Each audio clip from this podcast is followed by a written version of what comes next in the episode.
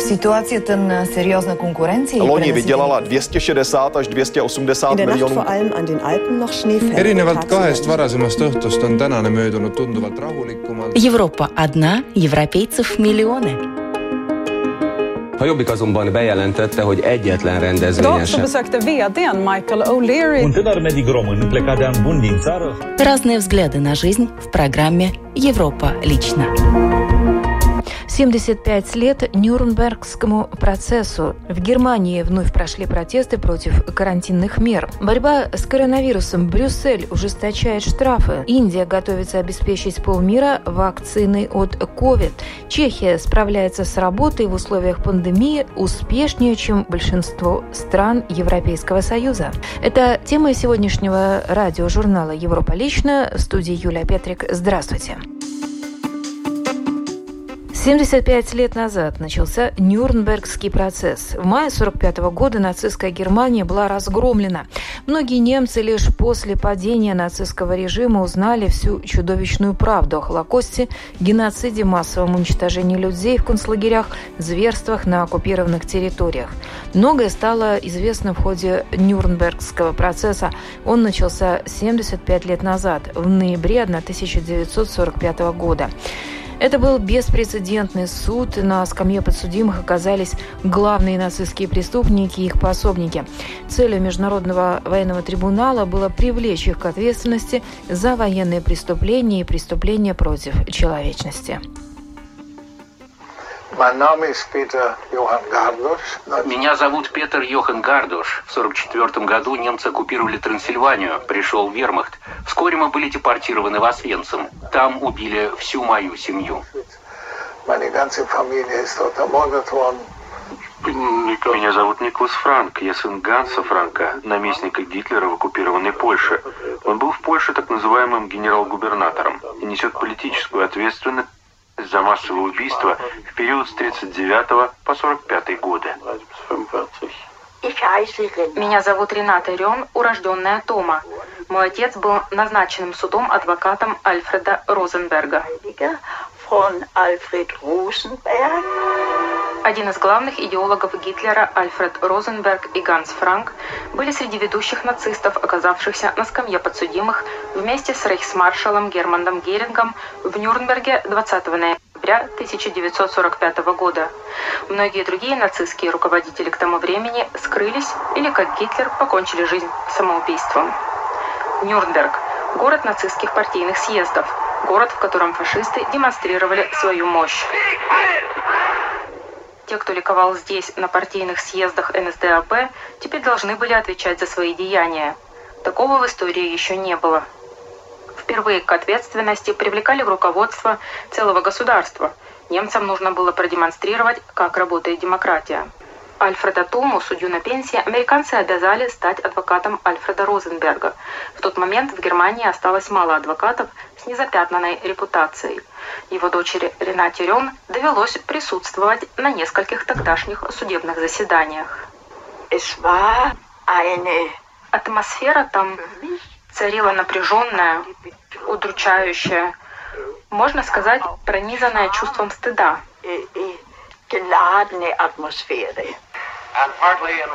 Обвинение против главных нацистских преступников гласило участие в заговоре с целью подрыва мира во всем мире, планирование, инициирование и проведение агрессивных войн, военные преступления, преступления против человечности. Я не признаю себя виновным в предъявленном мне обвинении. Ни один из обвиняемых не признал себя виновным. До последнего главные военные преступники отрицали систематическое уничтожение евреев. Многие немцы узнали о масштабах преступлений лишь во время этого суда. Отца Никласа Франка, рейхминистра Ганса Франка, жертвы называли мясником Польши. Возмущение его деяниями в нашей семье было равно нулю. Никто в семье не считал, что в Нюрнберге его обвиняют заслуженно. Это скорее у меня было ощущение, что его обвиняют справедливо. 1 октября 1946 года оглашаются приговоры. Три оправдательных, три пожизненных заключения, четыре вердикта со сроками тюремного заключения и 12 смертных приговоров. Последние приводятся в исполнение вскоре после вынесения приговоров в переоборудованном спортзале Нюрнбергской тюрьмы. Петр Гардаш, которому тогда было 14, внимательно следил за ходом суда над людьми, которые депортировали его, его мать и сестру в концлагерь Освенцим. Выжить из всей семьи удалось лишь ему одному. Я увидел эти кадры в кинотеатре, а потом показали это. Не то, как их вешали, а как они лежали в своих гробах черно-белыми веревками на шее. И я подумал, они все заслужили этот галстук. Не думаю, что мы, немцы, осудили бы этих преступников тогда или даже позже. Державы-победители сделали это за нас. Я не знаю, как эти процессы прошли бы в немецком суде.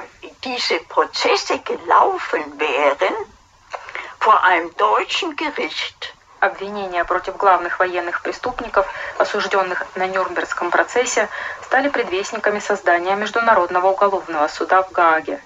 Считается, что именно этот процесс заложил основу международного правосудия. Что можно было бы назвать положительным в преступной жизни моего отца, так это то, что он в числе прочих поспособствовал тому, что были сформулированы четыре пункта обвинения Нюрнбергского процесса, чтобы стало возможным привлекать к ответственности таких, как он. Никлас Франк всегда носит с собой фотографию отца, одного из казненных военных преступников. Он говорит, что всегда, когда ему становится хоть немного жаль отца, он вспоминает об Освенциме. В Германии вновь прошли протесты против карантинных мер. В ряде городов ФРГ сотни людей вышли на улицы, чтобы выразить несогласие с правительственными мерами по борьбе с COVID-19. Одна из самых крупных акций прошла во Франкфурте на Майне.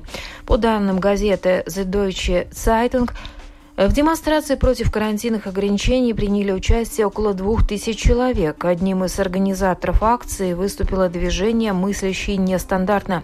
Митинг несогласных с ковид-ограничениями в итоге полиция разогнала, объяснив э, тем, что активисты не соблюдали социальную дистанцию и не носили масок. Поскольку не все участники акции согласились добровольно покинуть площадь, полиции пришлось применить водометы.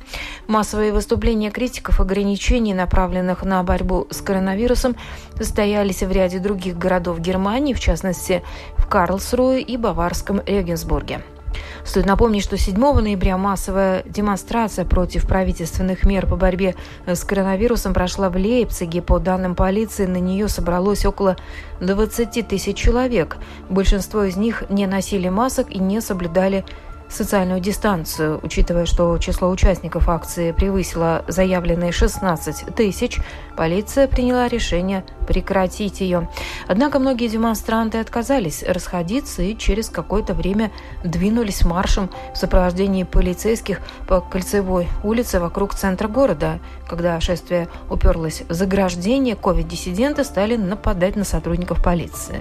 Комментируя эти события 8 ноября, министр иностранных дел Германии Хайка Мас написал в своем твиттере, что на тех, кто наносит вред другим людям, нападает на полицейских и журналистов, распространяет праворадикальную ненависть или поджигает баррикады на контрдемонстрациях. Защита закона, гарантирующего основное право на свободу собраний, не распространяется.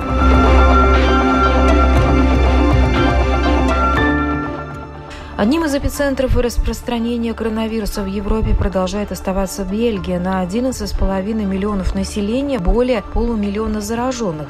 Брюссель решил ужесточить штрафные меры за несоблюдение правил. Судя по всему, здесь, в Бельгии, настало время для более жестких мер из-за тех, кто не носил маски, не соблюдал комендантский час и собирался группами более четырех человек, несмотря на неоднократные предупреждения. Полицейские стали строже следить за соблюдением правил. Штраф за нарушение 250 евро.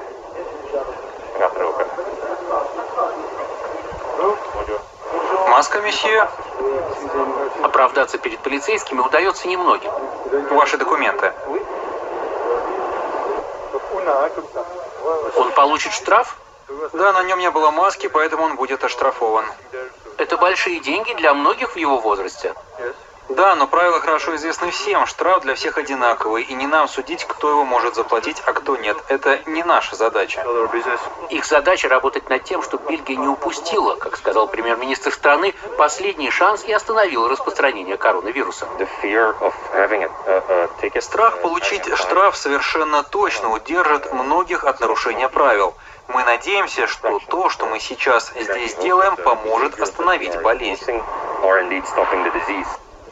Но одну группу людей полицейские будут контролировать менее строго, чем во время первой волны пандемии. Речь идет о тех, кто не может оставаться дома, потому что его у них нет.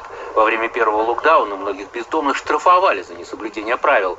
Крис Вандерхаут одет в обычную одежду, а не униформу. Он из спецподразделения полиции, которое помогает бездомным вернуться в обычную жизнь. Крис и его коллеги попросили патрульных относиться мягче к бездомным. В идеале мы должны были бы предоставить жилье и спальное место всем бездомным, но мы еще только идем к этому. Мы должны проявлять гибкость с бездомными, объяснять им необходимость носить маски и держать дистанцию. Они часть улицы. Бездомные даже могут получить в полиции специальные документы и предъявлять его полицейским, чтобы не получить штраф. Но в отношении всех других нарушителей нужно действовать строго, считает Вандерхаут. Есть люди, которые не желают ничего слушать и повторяют одни и те же ошибки снова и снова. Их нужно штрафовать, чтобы они это почувствовали. По данным брюссельской полиции, за неделю были выписаны сотни подобных штрафов в 250 евро. Но в этот вечер центр города опустил сразу после начала комендантского часа в 10 часов – Полицейские надеются, что люди наконец осознали, насколько серьезно положение дел в Бельгии. Если бы все люди видели, что происходит в Брюсселе и в больницах, возможно, они бы относились к ситуации более серьезно и соблюдали правила. Расчет бельгийского правительства, похоже, оправдывается. С тех пор, как меры ужесточили, Бельгия перестала занимать первое место в Европе по новым случаям заражения коронавирусом.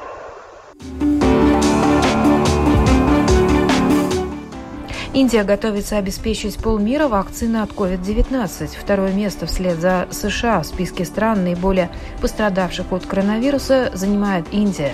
Более 8 миллионов инфицированных, 125 тысяч человек умерли.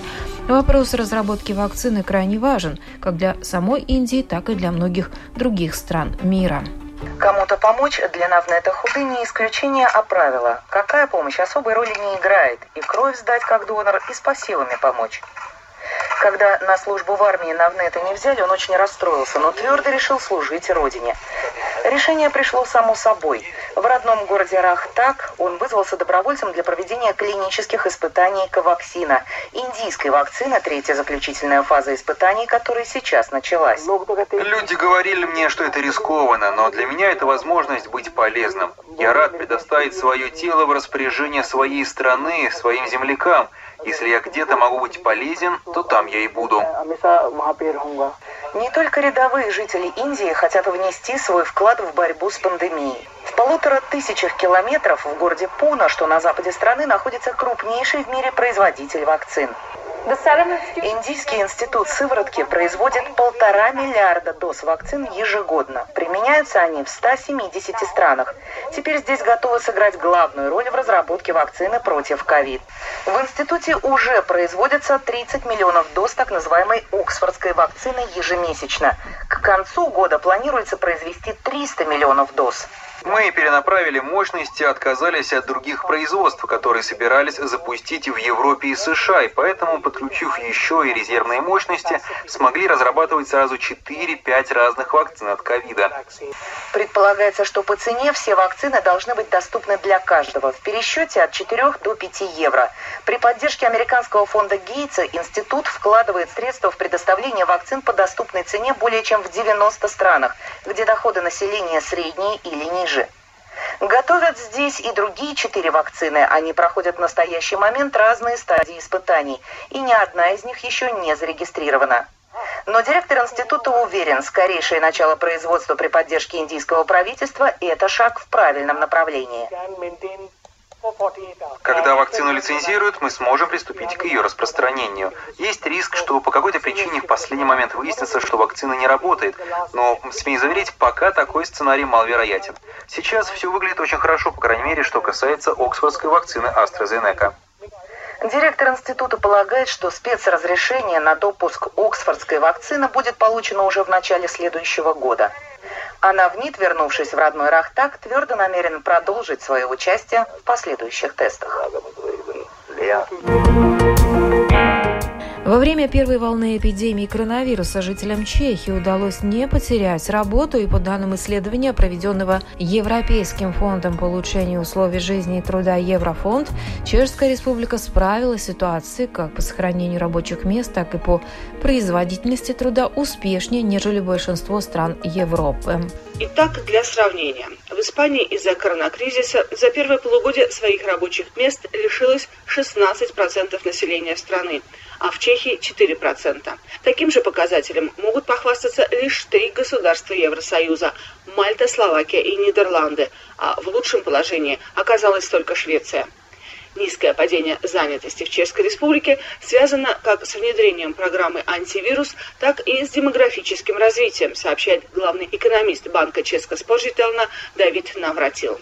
В докризисные времена работодатели часто указывали, что основным тормозом увеличения объемов производства является недостаток рабочей силы. Однако и в настоящее время количество вакантных мест превышает число безработных. Поскольку по прогнозам и в последующие годы количество рабочих рук будет снижаться, перспективные компании заинтересованы в удержании своих сотрудников, объясняет Давид Навратил. Согласно опросу Eurofound, в среднем за период коронакризиса работы лишилось 8% жителей Евросоюза, однако более чем у трети из них снизилось количество рабочих часов. При этом у 25% жителей ЕС объемы рабочего времени, наоборот, возросли. Самое сильное снижение объемов рабочего времени отмечено в сфере торговли на предприятиях общественного питания и в строительстве, где этот показатель упал почти на 50%. Наименьшее снижение рабочих часов наблюдалось в государственных структурах, в здравоохранении и в сельском хозяйстве, сообщил агентству ЧТК аналитик проекта «Европа в цифрах» Томаш Отстерчел. Если в 2018 году удаленно регулярно работало около 200 тысяч чехов, то пандемия значительно ускорила переход на дистант. Среди стран Евросоюза в целом наибольший скачок здесь отмечен в Финляндии, где количество работающих из дома выросло на 61%. Более чем на 50% этот показатель увеличился в странах Бенилюкса. В первой половине года трудящиеся чехи чаще приходили на свои рабочие места, чем оставались дома. Удаленная работа преобладала в этот период в Бельгии, Дании, Ирландии, Италии, Испании, Португалии и Франции. Менее всего дистанционную работу использовали в Болгарии и Румынии. Всем необходимым для работы из дома оснащено 76% чехов. По этому показателю их обгоняют лишь австрийцы и финны. Чехи также замыкают эту тройку лидеров по объемам выполняемой из дома работы, а также по ее качеству. В среднем качеством своей удаленной трудовой деятельности удовлетворено 65% европейцев, а в Чехии этот показатель превышает 72%. 22% европейцев так уставали, работая удаленно, что не могли потом заниматься домашним хозяйством. В июле этот показатель вырос до 29% проблемы совмещения своей личной жизни и трудовой деятельности чаще всего испытывали женщины с детьми до 11 лет. Менее всего сложностей это приносило бездетным мужчинам. Коронакризис негативно сказался на психологическом климате жителей Евросоюза. 76% респондентов заявили, что в апреле и мае они испытывали депрессию. Сильнее всего это ощутили греки. В депрессивном настроении признались 85% опрошенных. Чехи, напротив, оказались лидерами по оптимизму. 38% из них в первой половине года ни разу не почувствовали психологический дискомфорт. И на этом программа «Европа лично» сегодня подошла к своему завершению. В передаче были использованы материалы медиахолдинга Deutsche Welle и радио Прага International. В студии была Юлия Петрик. Встретимся на будущей неделе с новыми событиями.